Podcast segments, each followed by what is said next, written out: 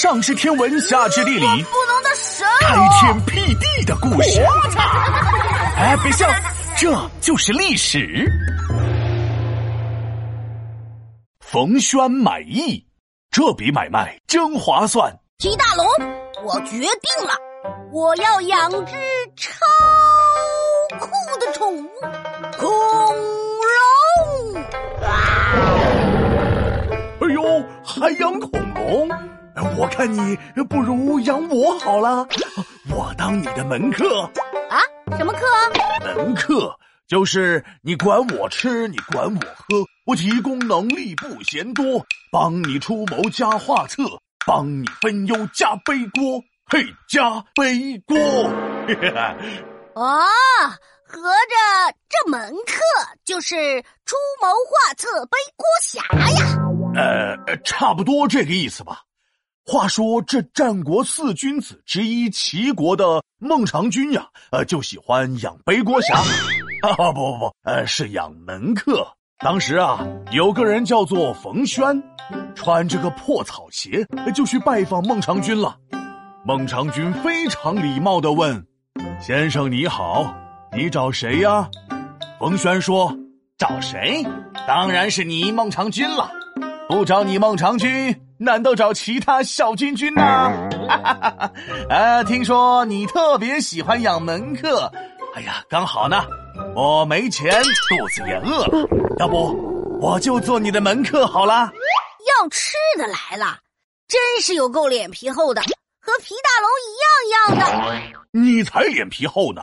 孟尝君一瞧，哎呀，这冯轩看起来也不像有才的样子，于是呢。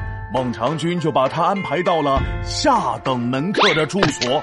这冯轩呢，可真是个奇人呐！每天啥也不干，就杵在那儿拨弄自个儿的剑，一边拨弄一边唱曲儿。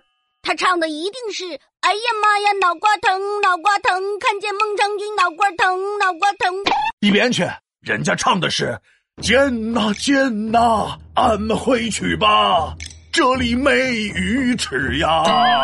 孟尝君听说了，二话没说就把冯轩安排到了中等门客的住处，吃饭有鱼又有肉。但是没过两天，冯轩的歌声又开始了：“剑呐剑呐，俺回去吧，这里出门没车坐呀。”孟尝君又把冯轩安排到了上等门客的住处，进出都有车马坐。但就这样，冯轩歌声还是没停。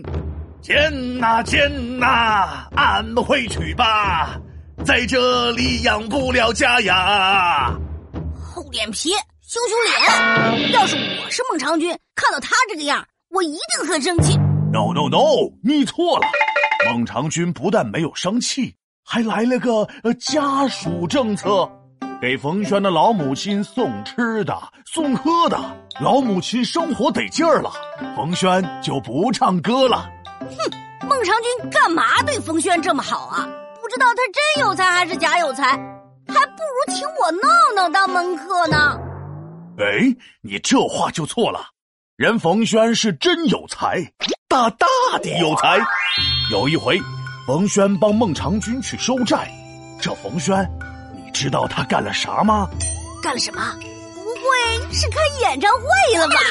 那没有，这冯轩呐，把所有人欠孟尝君钱的借据都给烧了。孟尝君生气呀，问冯轩：“你干嘛？”冯轩倒是底气十足：“先生，我为您买艺呢。”什么蚂蚁？买艺就是买仁义。冯轩说了：“先生您不缺钱不缺地，只是中间缺个义。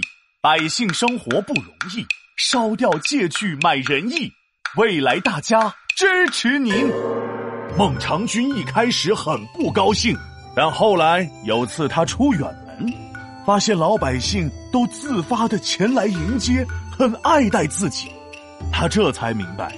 冯轩做的是对的，从此他更加倚重冯轩。而在冯轩的帮助下，孟尝君做宰相期间，齐国没有发生大动乱。哇塞，这冯轩还真是厉害呢！皮大龙敲黑板，历史原来这么简单。